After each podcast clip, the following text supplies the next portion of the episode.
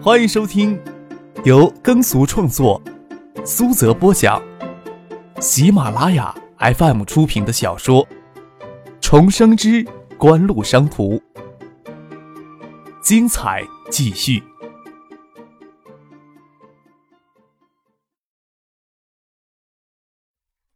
第五百零七集。刘斌是越了解的越深，越觉得张克的卓越不凡。锦湖背后纠结的权势是外人难以想象的。新屋要依托建业办好配套产业园，没有锦湖在背后推动，得不到建业市的支持，很难想象所谓的配套产业园要熬到多少年才能成规模。大型集团想参与其中，与江赏元、刘觉甚至张志新沟通都是必然的。但是先得到张克的首肯，其他复杂的事情都会变得简单易行。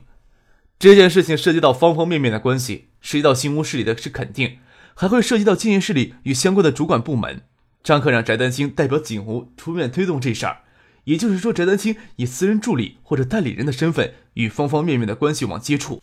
那可以说是翟丹青正式在锦湖体系内获得一个特殊的地位。刘冰这时候又在想，张克与翟丹青之间，最后谁能吃掉谁的这样问题？拥有无上权势的男人与角色又风情无比的女人。永远是这个世界的主角。用过了餐，得到想要的答复，刘斌也不会讨人嫌的，还留在山上，就先下山去。唐琴热情的将翟丹青挽留下来，张可只得在心中悲鸣。夜里坐船回到岛上去，六七区的月亮悬在湛蓝色的空中，湖面就像一面幽暗的镜子，嵌在山峦之间，倒映着群星与明月，犹如贴上去闪闪发光的亮片。坐在水台的帆布椅上，吹着冬季并不寒冷的微风，张可也就什么都不想的捧一杯咖啡，坐在湖边，呆呆的看着这湖光山色，远处的山脊只留下黑黢黢的样子。就晓得他这个人没事喜欢坐在那里发呆，要不是你留下来，就我跟这个家伙在岛上，那一定会闷死的。唐静扯着张克的耳朵跟翟丹青抱怨，张克朝唐静龇牙咧嘴，要不是也将翟丹青留下来，就能让这丫头尝尝叫破喉咙也没人理的滋味这时候做什么都做不成，除了看水中的月亮发呆，还能做什么呀？翟丹青穿着布拖鞋站在水台的地板上，这里的气温比山下高很多，他只穿着贴身的羊绒衫，笑着跟唐静说：“不要理张克好了，他们俩去后院泡温泉。”拉着唐静的手就往后走，张可昂头看到翟丹青扭过去的身侧影，细腰、丰胸、宽臀组合成动人心魄的曲线，再配上他那张长相妖孽的美丽脸蛋，不由自主的会让想象这么一副娇躯赤条条的赤裸出来会是何等的诱人呀！张可吞了一口唾沫，又不能无耻到要求三个人共浴，只能一个人孤零零的坐在水台上发呆，看着远处黑黢黢的山脊。过了一会儿。唐静与翟丹青嬉水的笑闹声就传到前面来，大概唐静在为翟丹青大胸部感慨。翟丹青让他拿手一捏，量一量，唐静不好意思，好像伸手去握了。两个女人又比起腰来，唐静还问翟丹青男人会不会喜欢大臀部的女人，因为翟丹青臀部很宽厚，而唐静的臀部小而翘。两个女人相互夸皮肤还好。岛上夜深人静的。张可都怀疑小岛另一端有人打着呼噜，他都能听见一清二楚的。想不明白女人在一块泡澡会这么热闹，这感觉还真不好受。张可将杯里的咖啡喝尽，心想到屋子里再冲一杯咖啡，应该算比较正当的理由，还轻声的说了一句：“还要加点咖啡啊，没咖啡喝了，坐在外面可无聊了。”这话可是说给鬼听的呀。走进屋里，张可犹豫着是直接去放水壶的地方倒水冲咖啡呢，还是再往前走两步，走到后面那间打开门的卧室门，通过窗户偷偷摸摸的看两眼，真是心神交战呢。往前挪了两步，又想着还是撤回来算了，却给从外面走出来的翟丹青撞了个正着。翟丹青裹着浴巾给张克撞松脱下来，翟丹青也没想到张克会无视在卧室门口转悠，没来得及抓住浴巾，白得耀眼的娇躯就赤裸裸露在张克的面前。翟丹青最先的反应是捂住了嘴，硬生生将那声呼救捂在嘴里没有发出来。接下来才是手捧着胸，将胸前嫣红鲜艳的两点遮住，蹲下来将浴巾拾起来，看着嫣红两点小巧，就知道翟丹青这些年过着清心寡欲的生活。只是很好奇为什么胸能发育到如此的壮观，也不晓得他与韩国大胸美女李星宇相比，到底哪个更胜一筹。翟丹青弯着腰捡起了浴巾，光洁如月的肩背展露在张可的面前，腰细细的一收，在下曲的曲线就些夸张饱满的臀，整个娇躯出乎想象的白嫩，就像初冬野外地的第一捧雪。捡起了浴巾，翟丹青站起来，捧着手里的乳房，简直要溢出来了。也不顾张克色眯眯的眼睛在他身上乱瞅，只是赶紧拾起浴巾，慌乱的将身子围住，即使围着也是半裸的美人儿，赤着白嫩的脚，脚趾头涂着粉红色的指甲油，一对挺立的白乳给胡乱的围裹在呼之欲出，那一瞥全裸的惊艳，加上翟丹青妖孽似的脸蛋、羞涩的神色，任何男人看了都会忍不住要神心狂乱的。明明听到他跟唐静在浴池里戏水，怎么突然间又从浴室里穿出来了？张克倒是没有想到，他内心交战的时间太长了一些。张克举了举手里的咖啡杯，示意自己是进来倒咖啡的。翟德清回头瞥了一眼卧室门，示意卧室里没有什么咖啡好倒。张克耸了耸肩，表示自己中了邪，往前多走了几步。屋子里有两个千娇百媚的女人，想不中邪都难。听到唐静在后院的浴池里喊他，翟丹青瞪了张克一眼，脸上的羞红没有褪去，就转身朝后院走去。刚才慌手慌脚将浴巾裹起来，后面的浴巾却折折起来，露出大半片的丰臀在张克的眼前扭动，张克差点鼻血都喷出来。特别是翟德清下台阶时，小心翼翼地捧着胸，弯着腰，屁股撅起来，两腿之间不多但很长的绒毛，成无毕露地露在张克的眼前，真叫他好受。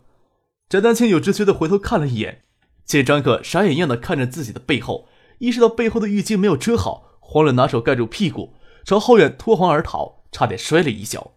张可收回目光，他一直以为翟丹青是那种即使赤身赤裸站在男人堆里也会镇定自若的女人，哪能想象到她此时落荒而逃的情形呢？张可撇了撇嘴，又冲了一杯咖啡，坐到天庭的帆布椅子上看湖光里的月亮。湖里的月亮似乎变成一具白生生的美妙而勾红的肉体。翟丹青与唐静抱了许久，才换了睡袍出来。室外的天气毕竟清寒，厚实的睡袍。就将所有的风光都遮住了，翟丹青也恢复了正常，再没有什么慌乱，就好像刚才的事情没有发生过一样。在唐静面前，翟丹青看张克的眼神与平时毫无异样，倒是唐静娇的搂着张克的脖子跟他撒娇：“小坏蛋，刚才有没有想着要来偷看呢？小心曲姐将你色眯眯的两只贼眼都戳瞎掉。”听唐静这么说，张克还真吓了一身冷汗呢。刚才就翟丹青戳他的眼睛，已是再正常不过的反应。张克一口咖啡呛在嗓子里，差点给呛死。翟丹青与唐静没心没肺的笑着，花枝乱颤，也不说帮他顺顺气儿。之前关系单纯些，唐静还可能想到钻到张克的怀里睡觉，这时候在人前就绝不肯再跟张克睡到一块儿，夜里拉着翟丹青一起睡。两个千娇百媚的女人在身边也就算了。关键受到翟丹青那诱惑到人极点的裸体的刺激，张可在床上翻来覆去，到凌晨才睡着。清晨又给唐静闹起来看日出，走到水台边打瞌睡，差点一头栽到水里去。张可这时候更怀疑翟丹青留在身边做特别助理是不是一项正确的决定了。自己抵抗漂亮美女的诱惑能力，或许并没有想象中那么强啊。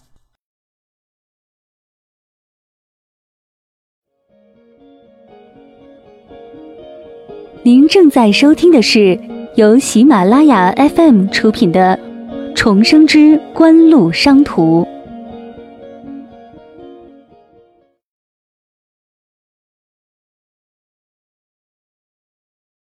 要让翟丹青尽快的进入角色，就得让他了解景湖许多的内情。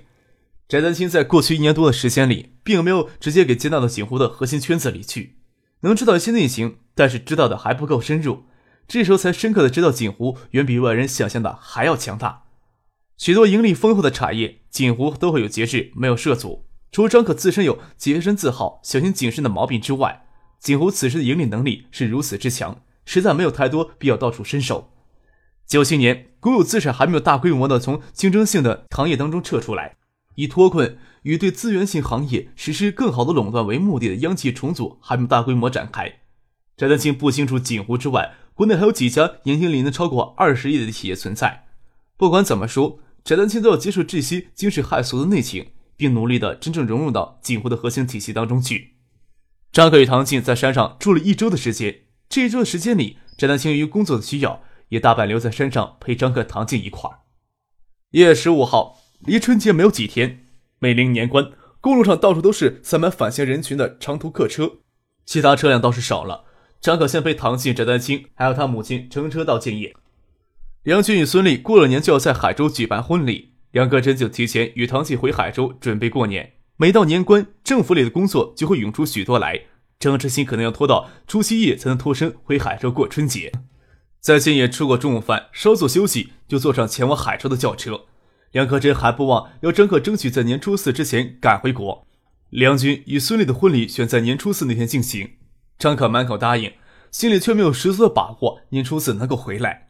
张克也曾幻想着躲在海州，遥控指挥萧敬腾他们在日本拿出 iPlayer，能轻轻松松的攻城略地，啃下日本的市场。可惜现实并非幻想小说，张克甚至做好了出战败下阵来的打算。他也不确定他亲自能赶到日本有多大的帮助。对于日本之外的所有消费电子厂商而言，日本是最难啃的一块市场，即使为之汗流浃背，都未必能成功。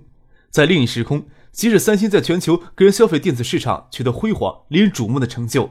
却最终不得不从日本的个人消费电子市场黯然退出。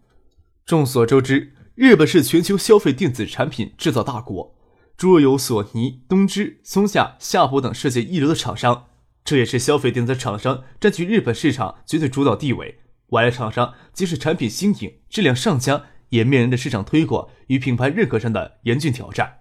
特别是视听产品的领域。日系厂商在全球都拥有绝对的地位，又怎么可能轻易给一家来自于中国的企业在他们后院里杀人放火呢？除了传统的随身听与 CD 播放机之外，这时候以松下、索尼、夏普三家巨头为首的日系电子厂商正全力青睐另一款被认为具有划时代意义、技术成熟的便携式音频 MD 播放机。景湖此时推出的 iPlayer，除了在与计算机紧密联系上拥有优势，其他各方面比起 MD 都不具有什么优势。其他各方面比起 MD 都不具有什么优势，市场资源上，在日本跟索尼、松下、夏普等日系厂商比，更是处于绝对的弱势。即使在未来十年，iPlayer 评价廉价易用、大储存量的特质都未能将 MD 彻底打翻掉，更遑论此时的 iPlayer 不算廉价，易用性也不是特别的理想。由于储存元件闪存的价格居高不下，iPlayer 的储存量也不让人满足。六十四兆的 iPlayer 也只能储存一张与 CD 机相当的较高品质的音乐。翟丹青这次不会随张可去日本，他随张可到建业来，只是以政治星的身份与建业的方方面面关系网接触。现在他主要的精力还是要放在新屋配套产业园的规划上面。张可原本不想破坏父亲春节与家人团聚，他一个人从北京转机到日本后，自有日本子公司的人接待。父亲只要求到日本让他有机会能给其中、西语两家头选购足够多的礼物就可以了。张克读大一时就通过英语六级考试，随后修日语以便能更好的欣赏从日本传到国内来的某类影片。毕业以后到龙宇集团工作，也是负责对日贸易联系等方面的工作，甚至在这个专业上做到了分公司经理的职位。他自信他日语比大部分的日本人说的还溜。他一直没有机会登上这个一衣带水的岛国。除了父亲，张可没有让其他人随行，也没有人在日本等待他。虽然萧景成与日本子公司的负责人陈俊辉会安排好一切，但是不管怎么说，萧景成与陈俊辉都不是他所期待的人。许思今年也要邀许巍要回海州过春节。张可觉得自己前往日本又呈现督战的意味，或许不会起特别的作用，也许不够大将风度，但是能将日本的市场拿下来，会有额外的成就感。他一直想去看看一水一带的岛国看一看。听说那里高中女生冬天也穿短裙，即使在冰天雪地里的室外，白生生的大腿露在外面，蹲在台阶上能看见雪白内裤包裹不住的粉臀，这完全是三四十岁的老男人怪异念头，无法向别人透露半点。总之，他是晓得自己是没有勇气去找日本女高中生来玩援交之类的游戏就是了。十六号，张克在北京耽搁了一天，与叶真民、徐平都见过了面。晚上还特意到姚文胜家里拜望了姚文胜的爷爷顾长庚老人。十七号凌晨，张克与父亲从首都机场乘飞机前往名古屋的中部机场，打算到名古屋之外再坐新干线到东京。抵达这个国家上空，从飞机上俯视，皑皑的白雪覆盖大片的森林，会觉得这个国家特别的纯净。或许因为气候，或许因为大气的清洁，会觉得脚下这座城市，即使在皑皑白雪覆盖的冬天，也要比国内的城市鲜活。日本从七十年代之初就通过海外转移的策略来限制能源、资源消耗强的产业在日本本土发展，本土则大力发展附加值的技术密集型产业。正是这种对周边国家带有吸血性质的产业政策，才让脚下的这个国家看上去如此的鲜活纯净。日本作为人口密度最高的国家之一，却拥有百分之六十八的森林覆盖率，而国内的教员还在叫嚣不砍树、不污染，有些人就是没有饭吃。虽然对这个国家没有什么好的看法，但是不得不承认这个国家有许多值得学习的地方。萧景生、陈俊辉赶到机场来接机，随行人员是一个身材娇小却长相甜美的女孩子，很引人注目。是陈俊辉特意给张可日本之行准备的翻译。林立文是浙江湖州人，全才到日本留学。日本子公司成立之后，他就应聘到日本子公司打零工。此时怎能算作日本子公司临时工作人员？